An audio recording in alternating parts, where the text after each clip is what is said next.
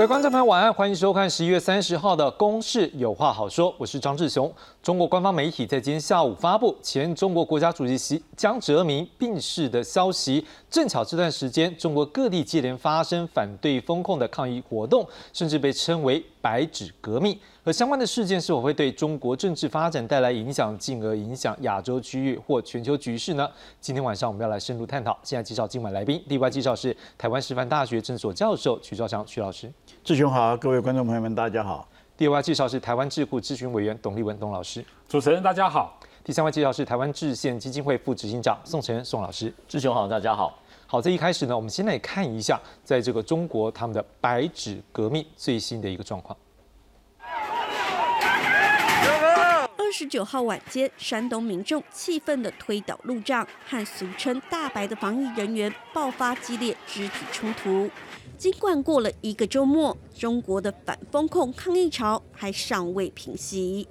上海甚至出现一名女子用肉身阻挡行进中的警车，但很快就被数名公安强制脱离，现场尖叫声四起。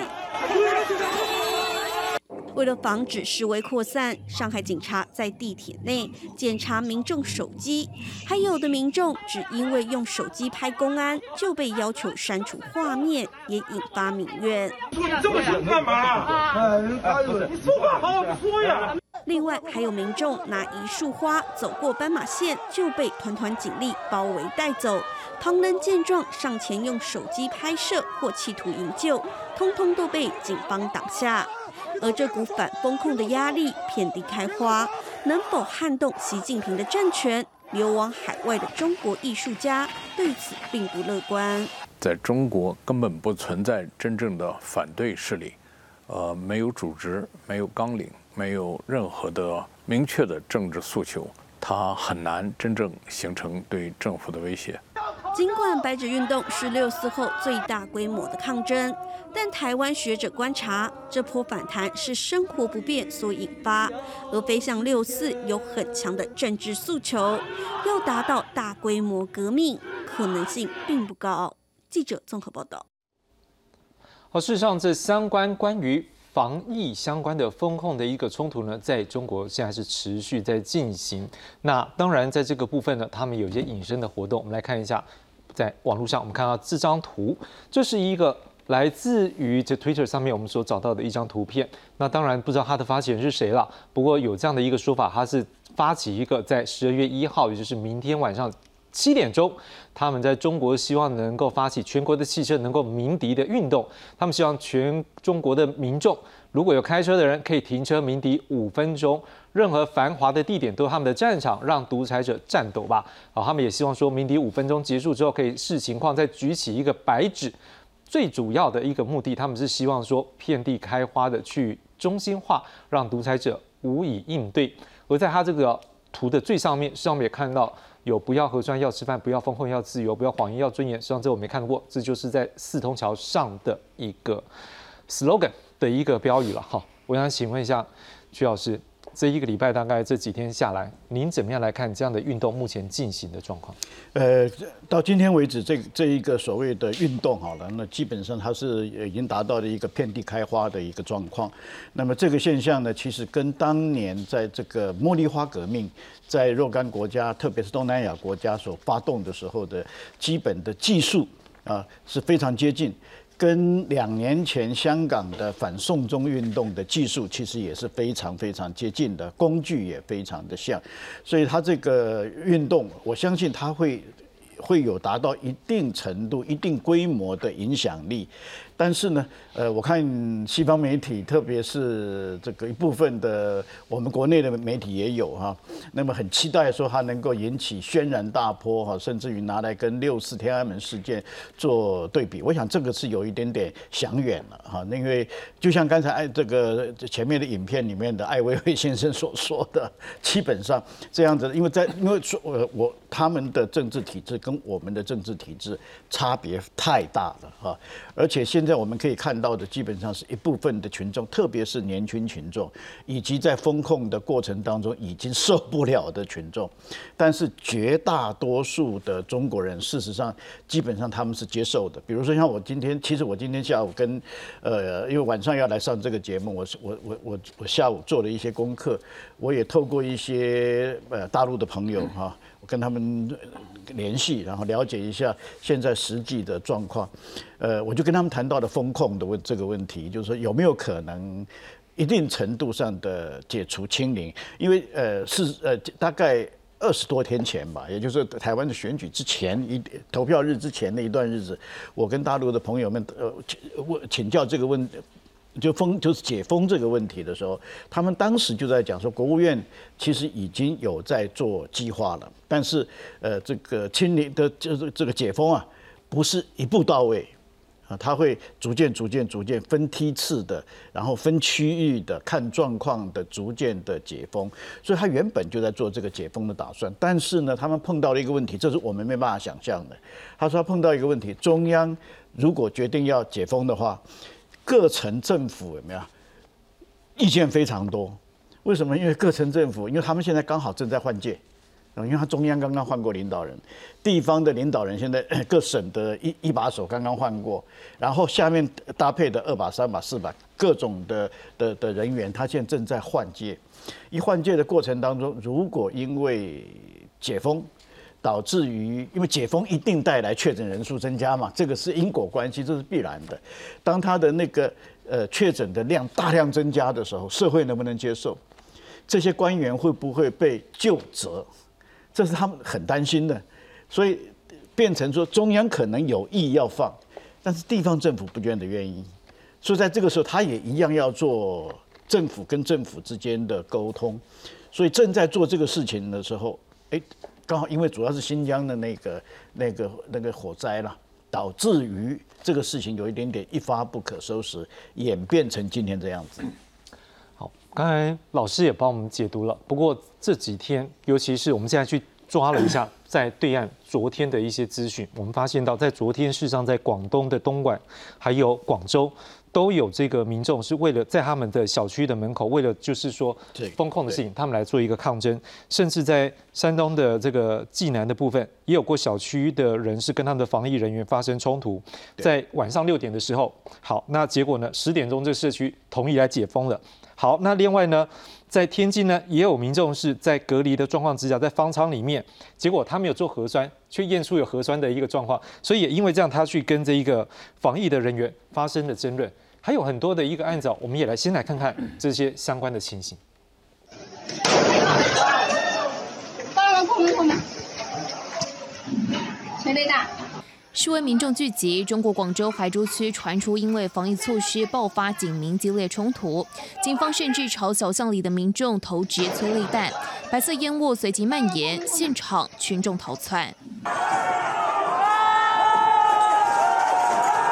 透过影片也可以看到，有民众朝警方投掷玻璃瓶，引来附近居民拍手欢呼。中国多地近日出现自发性集会，除了悼念新疆乌鲁木齐火灾死难者，也对官方严厉的防疫政策表达不满。二十九日晚间，推特以及微博等社群平台纷纷出现广州天河区接下来恐面临全域封控的消息，导致车站出现大批人潮，高速公路也挤满车辆。对我来说，影响不是特别大，因为在居家办公嘛。但是看他们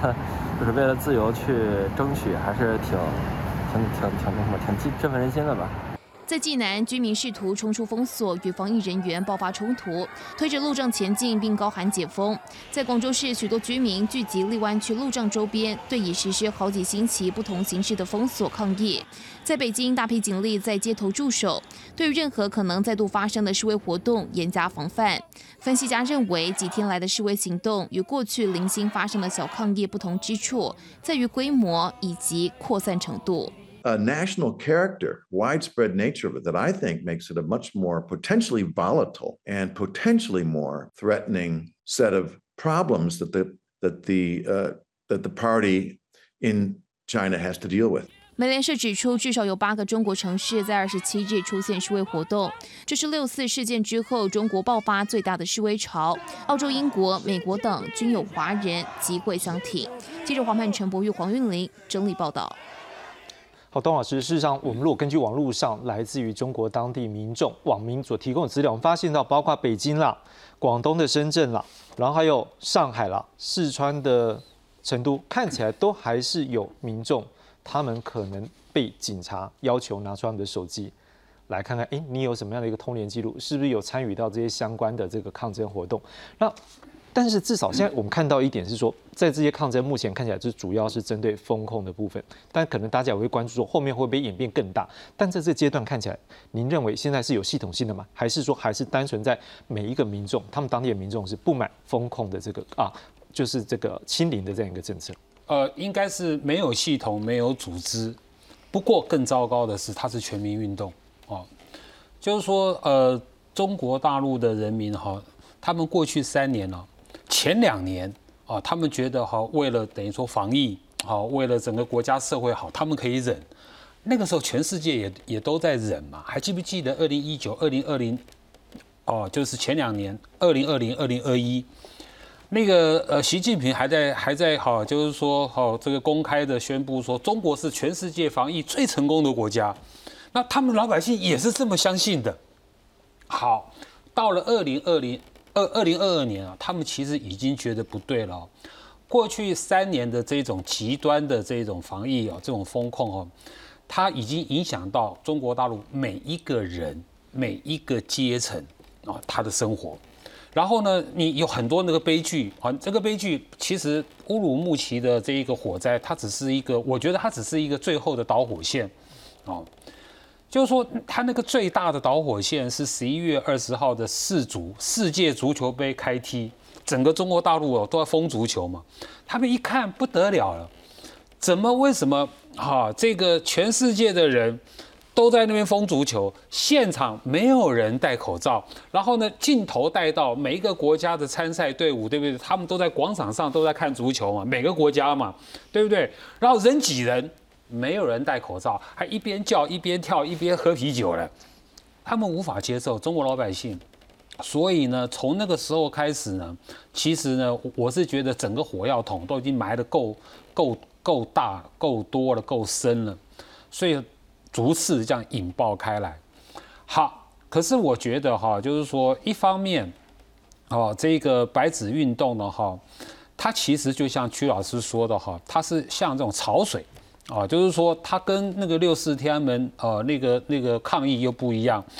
呃，当时的学生抗议啊，是在天安门广广场上面，因为他们是有固定的地方啊，在那边啊群聚聚集在那里一百万两百万，然后呢有帐篷搭帐篷睡觉，有没有还埋锅造饭了？那个是固定的。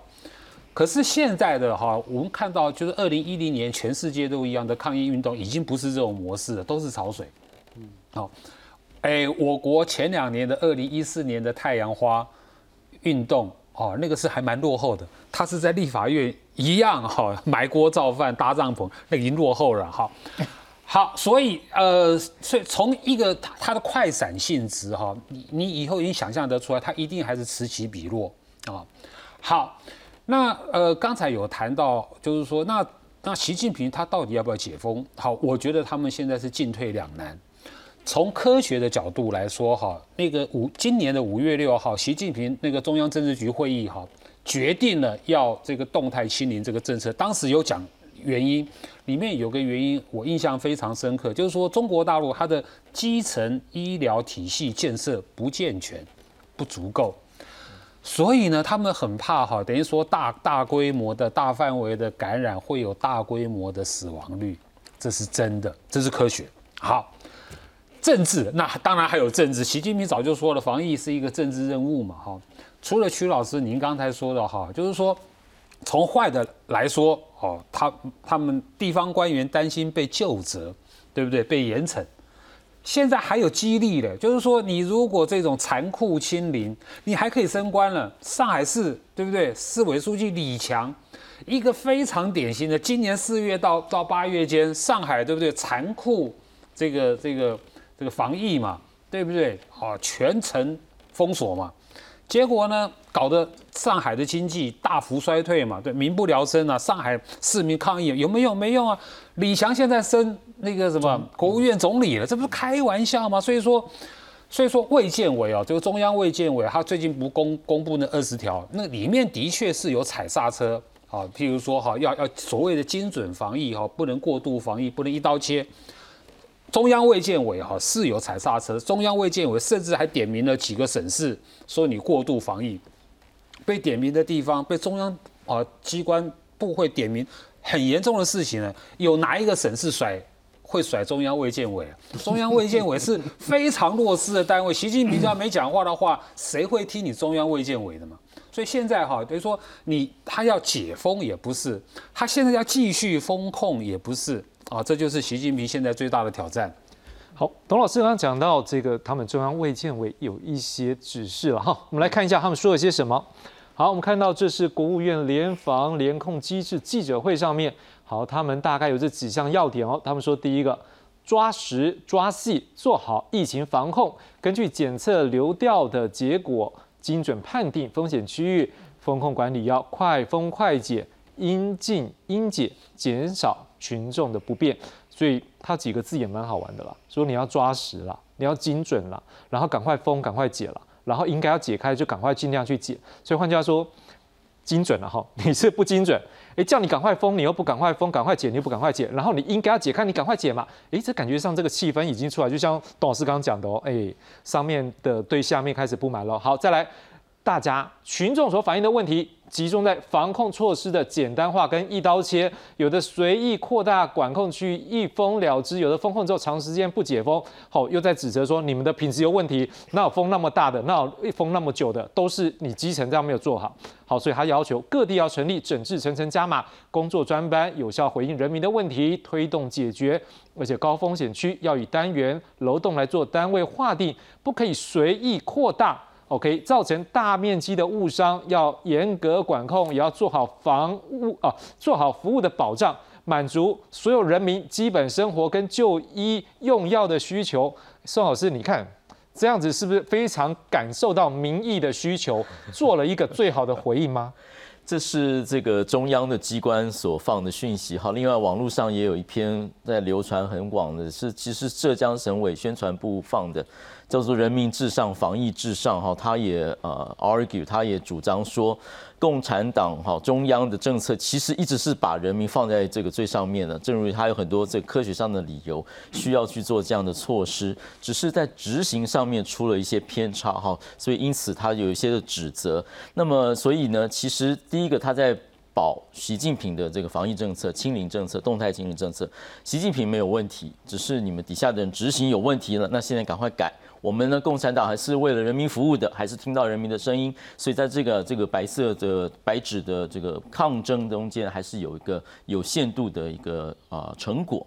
但是也仅止于此了哈，因为呃现在的当然这个是任何一个国家哈。更不要说是集权国家，他面对这个人民的抗议，他会有不同的手段来应应。当然，第一步就调整他的政策，看是不是人民的这个冤屈可以受到一些缓解，那么这个风波就会过去。更何况呢，在时间上对这个很多是对于现在中共是有利的，比如说，呃，快要过年了，而且冬天其实蛮冷的，因此有看到一些这个陈抗者其实不出来是因为天气太冷了，好，或者说呢。啊，其实基本物资有欠缺，在一个饥饿或疲累的状态，其实不容易长时间持续的抗争。那么，然后其实中国也有很多的方法哦，从这个呃政策上面的调整，到这个数位上面的监控，因为这个跟八九年是非常非常不一样的。中国已经建立了这个社会信用制度，全面的社会监控，包括数位监控，它可以。掌握所有人的行踪，除了这个查手机以外，还有人就是说他陈抗者，他只是上计程车刷了这个健康宝，结果警察就上门了，然后就说你那天是不是去哪里？所以每一个人都知道这样的事情，他又不能不用，还有支付宝他又不能不用这些数位工具，所以他的一切行踪其实是在这个老大哥的掌握中间。还有我们看到一些寄出来手段，比如说交管或是封锁，哈，就是把他可能的这个聚集地点先封锁，或是这个警察或是特勤就先去占领。不让人民去集聚集，还有舆论战，像刚刚举的信续息，还有说一些刻意放松一些网络的，开始攻击某些人，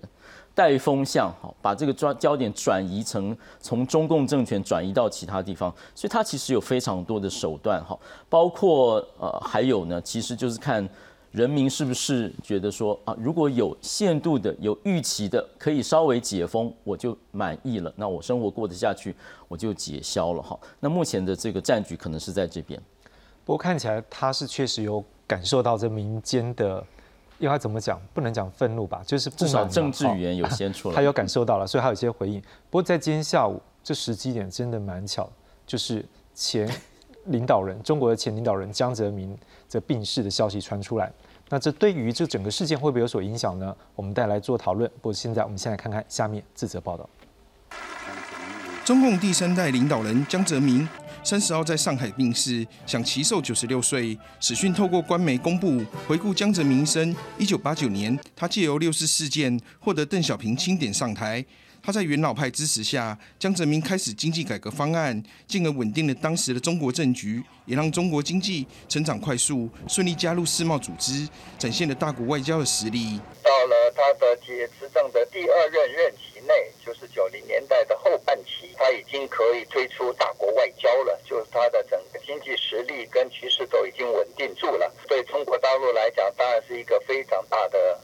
助力。不过，江泽民卸下总书记的职务后，却还是把持两年的解放军军权，让接任的胡锦涛等同权力不完整。学者分析，他的江家军还屡屡爆发贪腐大案，评价因此两极。胡锦涛这两年，他升了很多大将，那是上将，那这些人在在习近平时代慢慢的一个一个被拔掉。真正能够掌握中国的情势啊，哦，这是一个重要的一个全面习近平时代的开始。学者认为，江家军后来遭到现任国家总书记习近平的大力查办，子弟兵几乎瓦解。现在他的逝世，除了象征习近平的势力更为巩固外，近期中国因为防疫清零引发白纸运动等的民怨，江泽民的逝世也许能暂时转移中国境内的关注焦点。记者陈嘉欣、谢振宁综合报道。相当这个江泽民的病逝的消息传到网络上，对于中国来讲，我们也看到他的网民很多的不同的角度了哈。但是其中一个部分是引起我们关注的是，竟然有人把一些巧合给放进来。我们来看一下，有一位网友他在这个 Twitter 上面，他说从历史上找规律，他说一九七七年，不过这个七部分哈。他后来有更正，是一九七六年才对，是他打错了。他说一九七六年周恩来去世，这民众压抑不住对文革的怒火，走上天安门抗议，引发四五事件。一九八九年胡耀邦去世，民意民众压抑不住对民主和法治的向往，走上天安门抗议，最后酿成六四事件。二零二二年，江泽民去世了。点点点，我不知道曲老师，这会留给你什么样的想象空间呢？想象空间非常大，好大了。但是这一篇贴文很明显的，它是在。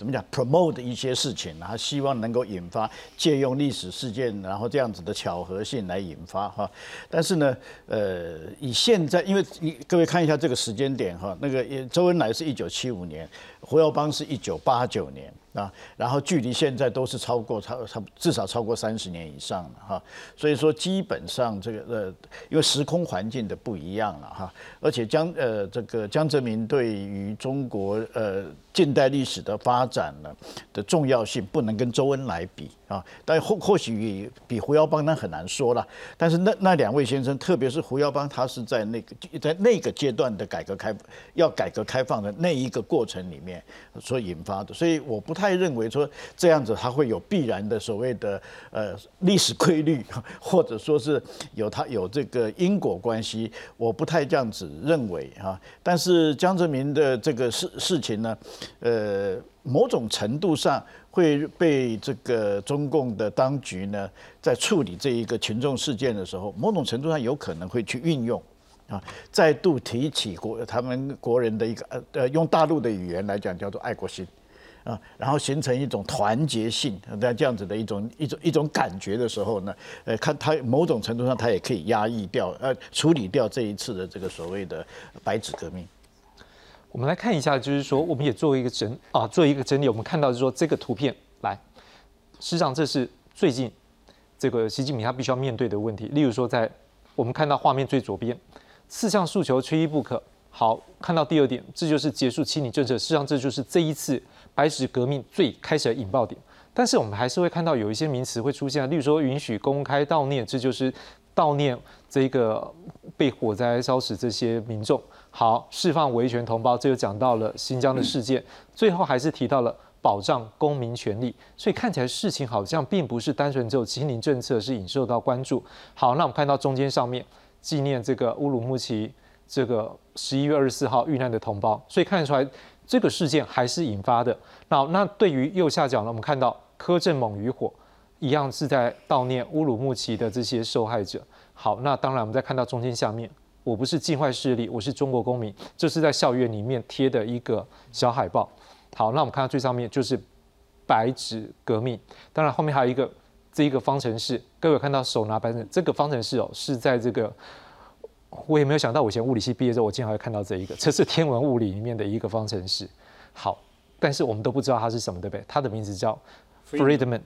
的一个方程式，他在讲有关这个宇宙的膨胀等等之类。但其实他不是讲宇宙膨胀，他在讲的是有关民主膨胀的问题，要怎么样让民主越来越膨胀？因为 freedom 这个名词取它的名字叫 Freedom Man，Free Man 有这种感觉，就是要让人自由的感觉。所以我想请问一下董老师，就像刚刚。薛老师讲的是说，这个时代可能有点不一样，但是既然有民众，当地的民众，他们会希望利用这个机会能够站出来。再加上我们看到这些的诉求已经开始不是那么单纯，只有对于风控的一个反对而已。您怎么样看说这样的一个时机点，或者是说会不会真的有人就利用说我要去天安门上面悼念江泽民，尽管他心里面不一定是真的喜欢江泽民的当地的中国民众，你怎么看这风潮？肯定有，肯定，因为呃。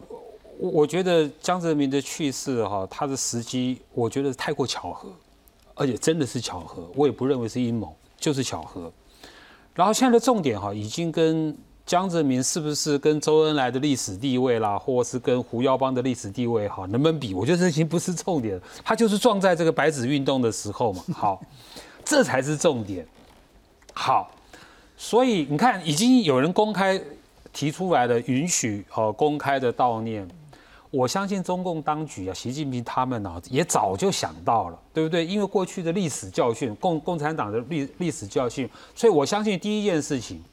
就是说呢，中共当局呢，他一定会禁止在任何的公开场合、非官方可以控制的那种那种悼念，他一定禁止。好，这不要说那个天安门广场了哈，各学校的什么那个那个礼堂里面啊，或是广场，通通不行。我我认为这个禁令是一定会下来的哈。不过是这样子哈，就跟这次的这个白纸，我们说它是运动好了一样哈，生命自己会找出出路的。呃，我我我这样说好了哈，就是说我们都知道习近平高度集权、高度控制，甚至是科技控制，那已经超出我们想象的范围了。所以全世界的中国研究专家哈，也没有人能够想象得到白纸运动竟然发生了，对不对？各位谁想得到？生命自己会会找出出路的哈，然后重点什么？因为重点我我觉得它是基于好那个最基本的人性啊，所以说这是政治学的 A A B C，就是说好原来中国的老百姓中国的人哦，他们还是有理性的，他们原来是有尊严的，开那个口号就知道了，要自由，对不对啊？这个要吃饭，这不是人性吗？啊，因为你让我不自由，不，所以我连吃饭哦都都没办法。原来自由跟吃饭是紧密结合在一起的，这是基本政治学嘛。所以，我我觉得好，未来会怎么样的纪念江泽民？我觉得大陆老百姓啊，他会找出出路的。那我可能是我们想象不到的。最简单的那个白纸就可以了，或是江泽民的像后面再贴个白纸不就行了？大家都知道什么意思嘛，对不对？所以说我其实我对。我对人性呢，哈，就是我是彻底的自由主义者，所以我相信哈这个人性的本质。嗯嗯，我们看这次的白纸革命，从一开始，好，它是对于风控的一个反抗，好，但是现在我们也看到不少维权人士或者是过去的民营人士，也都参与了相关的一个声明。我们来看一下，这边有一份是来自于民运和维权人士的公开信，他们是希望能够要求解放军的官兵、武警部队的官兵、各级警察、警务人员，如果镇压人民的合法请愿抗争，甚至开枪屠杀任何施暴者，都应该要被追究责任，绝对逃脱不了应有的严惩。他也提醒所有中国的老百姓，在记录这些士兵、警察残害民众的事实的时候，能够作为惩治凶手的法庭证据。他们也呼吁中国全国人大委员长栗战书、中国国务院的总理李克强，还有全国政协主席汪洋，他说。人民已经做出选择了，他们认为应该就是习近平要下台，所以他们希望他们能够响应民众的号召，宣布全国解除风控，严禁抓捕镇压。我们看到这个联署签署的人有包括魏金生、王丹、王俊涛、严家琪、苏小刚等等，超过五十人。我想请问一下。老师，你怎么样看？说当这一个样的一个部分，当这些维权人士或者是过去民人士也都跳进来的时候，是不是会让这样的一个活动？因为刚刚才我们都看到是还在各地散开嘛，会不会随着这样的一个过去受到瞩目的这些人士的一个声音站出来的时候，会慢慢让他有可能聚焦，甚至变成具象的有一个具体的一个诉求的话，是不是更可能让这个活动会持续，或者是更明确的诉求出来？当然，他现在开始有一些比较具体的诉求出来，哈，但是在前阶段，呃，缺乏的可能是更引人注意的，就是他其实并没有要上到说政治改革，甚至民主改革，哈，他现在只是限于老百姓的生活，也就是一个合理的治理，哈，甚至就是一个单一议题的，就是针对这个这个风控的。问题，所以即使是民运人士所说的，也就是第一个是预防性，不要再有一次六四哈，特别针对执法人员跟军人，呼喊说，呃，是老百姓是要上街头，要争取自己的权利跟自由，但是不能开枪。另外一个值得注意就是，他其实没有要推翻共产党统治，他顶多是反袭，反袭不反共，也就是说，现在的领导班子。呃，有问题了。那最上最上就是说习近平下台，但是没有要说呃推翻共产党，好重新来过。这个跟茉莉花革命是有很大的不同。那么因此在这个方面，我发现反而是更让人注意的。不是说中国呃，我当然尊重中国人，我相信呃各个海外的好，除了中国民运分子以外，其他国家好，包括台湾也有很多的民间团体也是支援的。那当然就是声援，因为这是人性，好，这是人基本的权利。但是我们也必须说，其实要进行社会改革的运动，其实还有许多的条件。除了刚刚说的一个基本的体力跟呃，还有要付代价的决心，好，还有要长期抗争的一个决心，还有就是要有一些充沛的社会力量、组织动员的能力，还有就是必须要政治上面必须要有领袖，或是说有一些集结的替代势力，目前全部都没有。也就是说，在这个习近平集权控制之下，所有的顶多你能希望他党内的这个异议者，哈，有可能来在党内中间推翻他。但是目前还太远，社会力已经完全被消灭了，好，所以因此，即使其他国家，好，伊朗革命、突尼西亚茉莉花革命、呃，颜色革命、苏联倒台都有可能成功，但是在目前中国的这个社会力量来说，呃，还缺乏许许多条件。那江泽民的逝世其实被消费了，被现在这个中国共产党的中央消费了。他甚至就是语带威胁的说，一九八九年我国发生严重政治风波，江泽民同志拥护和执行党中央关于旗帜鲜明反对动乱、捍卫社会主义国家、捍卫人民权利的这个正确决策，有效的维护了上海的稳定。好，这不是威胁是什么？也就是说，群众也许想要复制。纪念胡耀邦事件，但是中共是不可能让他，习近平至少在他能够控制的情况下是不可能让他的，顶多就是白纸，白纸其实有很大的隐喻的程度哈。然后其实他已经，即使你呼吁了，大家都知道这是可能的。习近平手下，呃，比邓小平可能会更狠哈，甚至现在放话也说出来，如果江泽民当时你要纪念他是习近平替代者，呃，胡锦涛都被我拉下去了。你纪念什么？然后江泽民当年也是配合邓小平开枪政策的。好，我们要来看一下，就是有关于江泽民的一些内容。因为像刚刚老师有提到了，现在是反共不反习了，哎，反反习不反共了，那会不会说有些派系就利用这机会？我们也来观察一下，到底什么是江系？我们先看到是江泽民病逝，是享受九十六岁。事实上，在六四天安门事件赵子阳遭罢黜的时候，江泽民接任中共中央总书记，而江泽民后来也拔擢了一些亲信，形成江派，实际上也就称为上海帮，包括吴邦国、贾庆林、曾庆红。而在两千零二年，胡锦涛接任中共中央总书记的时候，团派。崛起，好，那这些大概我们现在都对这这个名词，我们在二十大这段时间都看到李克强、汪洋、胡春华。那不过在这个十九大之前，在十八大的时候，我们也知道，这个时候习近平事实上也在抓反贪，所以那时候这段时间，好几个后面江系的人马在那段时间也中箭落马，所以这段时间江系就已经开始被人家认为说是视为用这两个字。好，那在中共十九大之后，当然习近平主导之后，团派势力大减，到这一次更不用讲了。二十大，习近平掌全权，把其他派系哎都逐出去了，反正全部都是我的人。好，那如果像这个状况下，徐老师，江西会不会有可能真的利用这时候？反正我们不是要反共，我们只是就是反习，利用这个机会，或者是团派可能也利用这机会，反正不利用这机会来对抗你、对付你一下，到胡锦涛这样被嫁出去这件事情，好像也没有办法报仇，有这种可能性吗？呃，我应该这样讲哈，就是我们经常会用我们的的对政治的的的的的这个观点，了没有来去看他的这个中中国大陆的政政治大陆，呃，他的政治发展，其实这里面有很多的观念上的一个不一样啊，所以你直接用我们的观念去推论它，其实经常会会出错。啊，这个呃，有一些大陆的学者跟我讲，他说：“你们看我们的问题啊，只能够看到表面，你你们看不到那一个最核心的地方。比如说像刚才呃前一章的那个 slice 啊，谈到了那几个民运人士哈，各位你们看刚才看到那签字的所谓等等等等等等的五亿五十人了没有？这些人现在全部都生活在自由世界，他们脱离中国大陆多久了呢？呃，少的有三十年。多的已经今年是第三十二年，所以现在中国大陆的年轻三十岁以下的人，对这些人是一点印象都没有。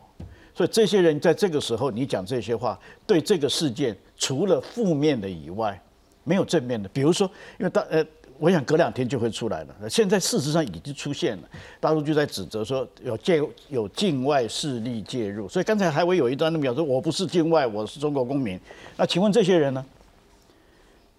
所以他只要把这些人的名单拿出来，有没有？他就再消费一次。所以你们不是说没有境外势力吗？那你看这是不是活生生的例子？他拿这个东西去向中国大陆的民众证明说，这个世界其实本来真不是，真的是为了反风控。可是这些东西出来了以后，他贴到两把两个事情有没有？本来是各自发生的，连在一起。尤其是这个事情，它是后来的。嗯，这个也是想要来蹭这一个。来来蹭这件事情的，蹭这这一次的这个这个是所谓所谓白纸革命，他要来蹭白纸革命的。好了，那中国呃中中共当局就把它拿起来贴上去以后有没有？他就刚好拿来作为反宣传，所以你本来可能有我们所期待的那样子的一种发展的结果，可是到最后他可能就不。就就不会不会就照我们的逻辑的所所所希望的去发生啊。至于跟他谈到江泽民的那个状况，因为江的人马，就我所知道，因为江下台江下台已经二十年了，他那个时候培养的上将啊，比如说像徐才厚好了，现在如果还在中央军委会当上将，有没有？那中国的军力我们就不必太担心了啊，那就真的我们不用太担心。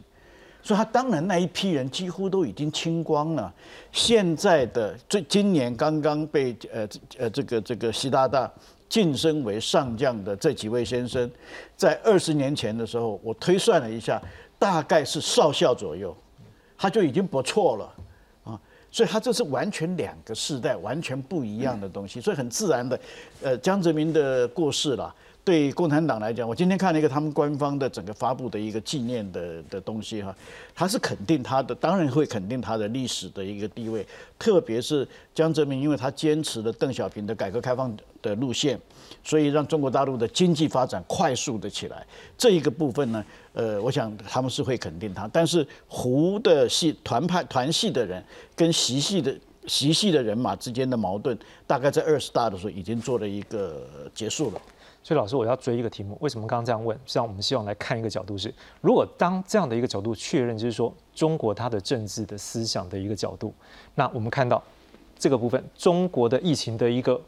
放，我们刚刚看到它的一个风控，它已经决定说，我已经看到这样的一个问题，我要放松，这是它软的一手。好，那另外，您觉得硬的这一手，照您刚刚说，是不是应该未来的路线，恐怕如果再串起这样子的一种？抗争的一个行动，甚至这个压力是大到不包包括是量的部分，数量整个地点的数量增加，或者是说那种抗争的程度是更高，是不是习近平镇压这件事情恐怕跑不掉？我想你接下来就会想到，就想到问到的时候，那会不会开枪？因为我我想这可能会不会打死人啊？其实据我所知，刚才其实宋老师已经讲，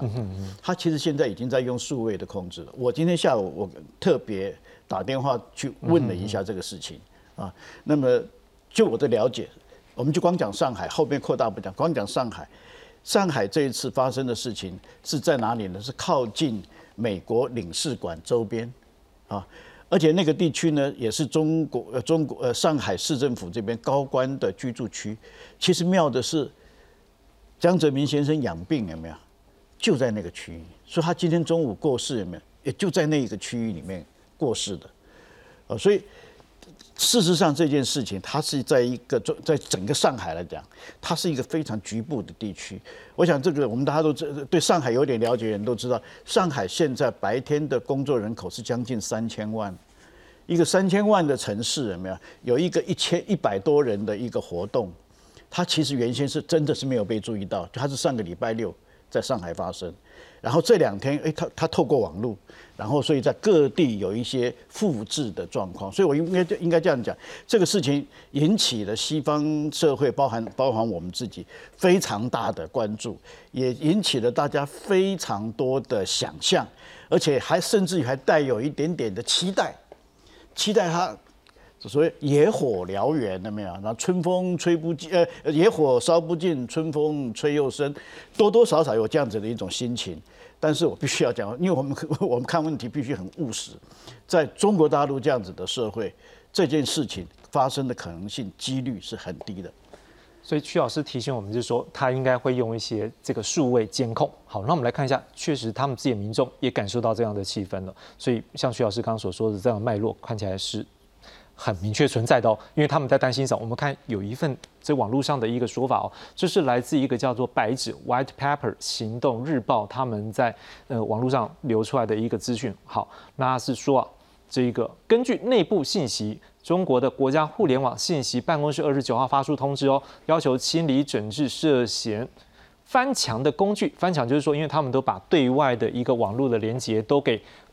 怎么样，就像建墙一样嘛。把它给围起来了，所以你要翻墙的工具跳啊，透过一个跳一些 IP 的方式，能够才能够看到外面的东西，或者把资讯丢出来。好，他们就要求要清理这些翻墙相关的商品 App，还有网络的内容，并启动一级互联网应急的响应，加强前置审核，重点关注北京市涉疫的舆情，并且计划在十一月三十号乌鲁木齐大火罹难者头七，还有十二月九号国际反腐日，十二月十号国际人权日来加强把控。董老师，所以看起来他根本不用到那一步，因为他只要光把你的资讯都给控制住了，去你家敲敲门，然后问你你那天去哪里，或者是你说了什么话，是不是就很有威慑力了？我本来也是这样想的啊，因为我对那个中共的数位这种所谓的哦数位威权主义啊体制啊，呃，其实我做过研究啊，他们不但有人脸辨识啊，他们还有这种步态模拟啊，还有声音的辨识。那个基因 DNA，他们都做好了，走在路上也都知道你是谁，对不对？是，而而而且他们哈现在防疫，他们有三个码，哈，一个是我们所熟知的健康码，一个叫行程码，就是说你如果要出门，你要跨区跨省的话，你要去哪里，那个是另外一个码，还有一个叫核酸码，啊，然后跟支付宝哈完全是结合的，跟跟所有的网络支付了哈。可是我还是一句老话哈，生命自己会会找出出路的哈。我从来没想到，所以说在这么严格的控制之下哈，你还能够哦此起彼落的遍地开花的发生这种白纸运动。好，我觉得这个后果是是这样子，我现在就看得到哈它的结果哈。第一个，不要说只有影响，好，第一个，呃，这种这种科技监控技术啊是对个人的。可是你可以发现，在这一次的白纸运动里面，哈，那个他们的那个联络的工具，他们一样是用用手机联络工具，互彼此互相好这个这个打气，彼此互相鼓励，因为他们老中国的老百姓，他们比谁都更清楚他们是怎么受受监控的。我举一个例子哈，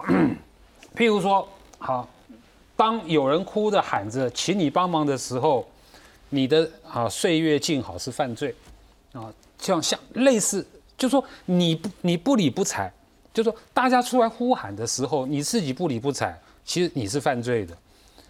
你如果这次再不呐喊的话，你没有下一次，而且你将会是下一个受害者。我刚刚说过，就是他那个，就像曲曲老师刚才有一句话，我非常同意啊。你不在那个环境哦，我我不知道那个风控哦会会如此疯狂。乌鲁木齐火灾只是一个案例而已，还记不记得今年的哦，应该是九月十八号贵阳有个巴士翻车事件，死了二十七个。嗯嗯嗯。半凌晨凌晨两点翻车，为什么？一样，因为防疫，然后他那个小区那个楼有一个人哦，这个这个哦这个确诊，可是其他人呢，其健康的不管你，全部拉拉去隔离，半夜两点就开车。死了，好，那其实我们可以去打听呢，知道过去三年在在中国大陆的每一个城市、每一个小区、每一个村庄，都有人因为防疫不是染疫，因为防疫而死亡，这我们无法想象的。我们听到太多了吧？有人死在那个医院的门口，为什么医院进不去？谁？郎咸平，郎咸平他的他的妈妈。啊，我们会知道那个有名的经济学家嘛，郎咸平嘛，死在上海医院的门口，为什么核核酸检测啊不能进去？那是有名的人，我们才知道的。死在医院门口，死在小区的门口出不去，因因因因为有有病得得得不到治疗或其他原因，好死在家里的一堆啊，每个小区都有案例。好，这是死的，再再往后退一步，吃不饱的，没得吃的，没得穿的，一大堆。好，再往后退一步。失业、破产、没有收入，哇！我刚刚说那全民运动，大家就知道说原来是是这样子，等于说这种极端防控，为什么给我那四通桥那个那个那个那个布条那个标语？我觉得是是全中国大陆人民共同的心声，不要核酸，对不对？要吃饭，对不对？不要隔离，要自由，够了。所以所以，我好，我我说结果好了，我看到的结果啊。等于是说，老老百姓已经知道，只要大规模出来，我管你什么什么人脸辨识，我你每个辨识啊，大家手牵手出来，这次已经是有这种气氛了，他们都知道得要一起出来，而且我没有造反，我拿的是白纸，我也没有那个那个，我也没有去去堵马路，我站在马路旁边，我站在广场上面，这是一个。第二个呢，我也相信后面啊，这一定。挑战到习近平的权威，也许他还还还坐得住，不会推翻共产党，也许哈。可是呢，习近平的权威一定遭受莫大的挑战，来自于他的党内跟党跟群众的关系，还有党内关系，一定受到好严重的影响。呃，中共尤其习近平，习家军也好了哈，他以后一定更害怕他自己的中国人民。够了，我觉得这不是很好笑，对不对？你你放松一点试试看呢？你一定不敢放松的，再再加压，对不对？再监控，呃，你自己去跟你的人民为敌吧。十四亿啊，祝福他们啊。我们再看一下四通桥的画面，这个画面我们已经看很多次，很很熟悉了。不过我们再来看一下，是就这样在一个车水马龙的一个环境上面，甚至我们一直在想说，它是有人放狼烟，然后不要核酸，要吃饭，不要风控，要自由，不要谎言，要尊严，不要文革，要改革。不要领袖，要选票，不做奴才，做公民。这些画面，我们可以讲，已经传到国际的时候，就让二十大的时候，全世界都在关注说中国的民主问题。但这一次的画面更多了，所以国际对他的关注也开始增加。我们先看看国际关注的声音。我们现在是能出国。还是能上国外的网，都不都不能。他们怎么联系我们？联系不上。境外势力？月球吗？不满参加白纸运动抗议，却被指是有境外反华势力介入，中国人民内心愤怒，集体宣泄不满，瞬间变成了相声现场。我们都是中国人。境外，你说的境外势力是马克思和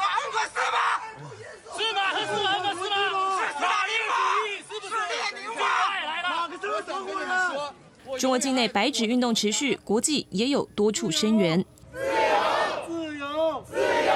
美国哈佛大学学生二十九号在校园内高举言论自由跟悼念乌鲁木齐火灾还有清零政策的遇难者。美国国务卿布林肯以及联合国也都支持中国人民有表达意见的权利。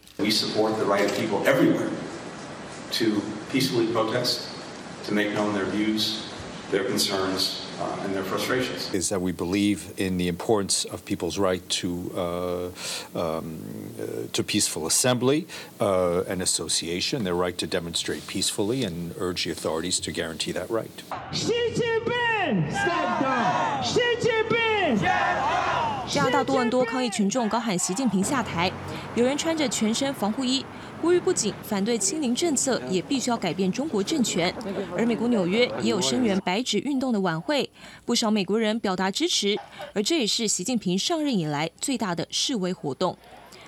记者韩英陈昌维整理报道。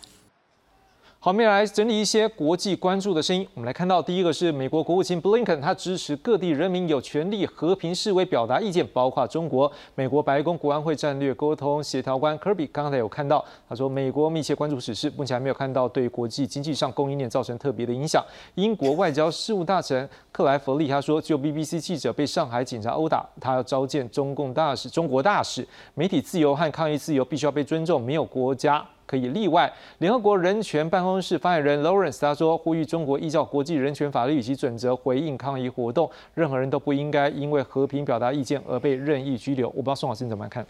值得注意的是，现在国际的反应，哈，从美国到国际组织，都是针对呃人民和平陈抗，哈陈呃陈述意见、表达意见的自由来声援人民。也就是说，其实就具体的事件。只有美国啊再次重申这种动态清零的呃是没有办法成功的哈，其他都没有直接讲到具体的事件，也没有更没有讲说是呃支援哈，或是说支持民主改革，都还不到那个程度，可能跟这件事情的目前走向哈跟规模有关系。那另外的就是说，但是如果有像八九六四这样子镇压强力的情况，那就是另外一回事了。那就是真正的这个除了人权的侵害以外，还有就是整个的甚至有动乱的话，好，甚至有大规模屠杀的话，甚至是可以国际介入。但是目前都还看不到那里。最后补充补充一下这个民权的这个民主真民主，当然希望中国人民呃有这样的智慧，因为其实哈。我完全的支持董老师刚刚讲的。其实我常常跟中国的朋友们讲说，你们怎么容忍自己的执政者这样对待你们？你们应该有尊严的生活着哈。那如果能够改，当然是很好。但是目前，特别是这个白宫的这个呃 NSC 国家安全顾问的这个科比他说的。他问问他问题是说，为什么总统拜登没有推特，没有声明去支声援这些这个陈抗者？他说，我们不会对世界任何的陈情抗议声明的，他们必须要为自己说话。也就是说，现在的局还是要看这个运动能够持续到多久，中国人民自发的力量来改革他们自己的政治。那么，如果有大规模侵害他们人权的时候，国际才会介入的。确实，现在如果介入太早，反而会被人家讲说是室外的呃境外的势力去介入。不过，我们想问一下曲老师，但至少大家如果现在关注的时候，是不是会让习近平比较不会说出手太重，或者是说做过度妨害人权的监控？其实我我的看法正是如此。所以这这些东这些现在国际这些声明，对大陆的人民来讲影响不大，因为他甚至于不一定看得到。啊，除非英文好的，然后他可以透过他的网络自己接触翻墙出去的。一般的人他是看不到的啊。但是这个东西对中国的国际形象的确会有影响，也因此他绝对不会让它发展成为六四天安门的那样子的事件。因为如果现在在二十一世纪的现在发生六四天安门事件的话，那中国政府真的是会非常非常危险。那共产党的这个这个政权，它会有危面临危机的。所以不必担心，说也不必去推论，因为我觉得那个是过度的一种不切实际的推论。啊所以就希望他，然后你你来人家枪杀这些人，然后引起全世界的的共愤了，然后大家一起呃对吧？跟你跟你打仗，这样子的想法其实是非常不切实际的哈。但是我必须要讲我再讲一次，这件事情在国际上的反应对中国来讲，会对它形成很大的压力，而且我相信等事件过了，因为这个事件我估计了，大概在一个礼拜之内就会平息掉了啊。然后他会先从风控解封开始，逐渐逐渐的做到逐步的去解封，后面他会花很大的力气在国际上面有没有清洗这件事情，因为他也要维护他，因为他现在是个大国了，他要维护他大国形象。哦，最后问董老师，如果这样的话，国际的关注会不会也有机会，进而让，例如说像新疆或者是他国内其他的人权问题，会让他自己去警惕？呃，恐怕这要，呃，这需要一个漫长的过程哦。但是我还是得这么说哈。其实有个画面哈，就是那个这个这个中国的公安哈，对他的群众讲哈，要提防境境外势力。你知道下面群众怎么回答他吗？你说的是马克思还还是恩格斯？这什么意思啊？所以我讲境外势力啊是这样子哈。这个这个苏苏联就是境外势力促成的哈，就是列列宁是从德国放回来做做革命的嘛，中国共产党哪里来的境外势力一路的嘛，这我们都知道这个历史嘛哈，所以这不是重点，重点是我很感慨又回到了一百年前，呃启那个那个启蒙运动，民国八年启蒙运动喊的口号是什么？要科学，德先生赛先生嘛，过了一百年还在喊这两个口号，我觉得。中国也够可怜，看他是不是能够这个机会让他们稍微能够发展。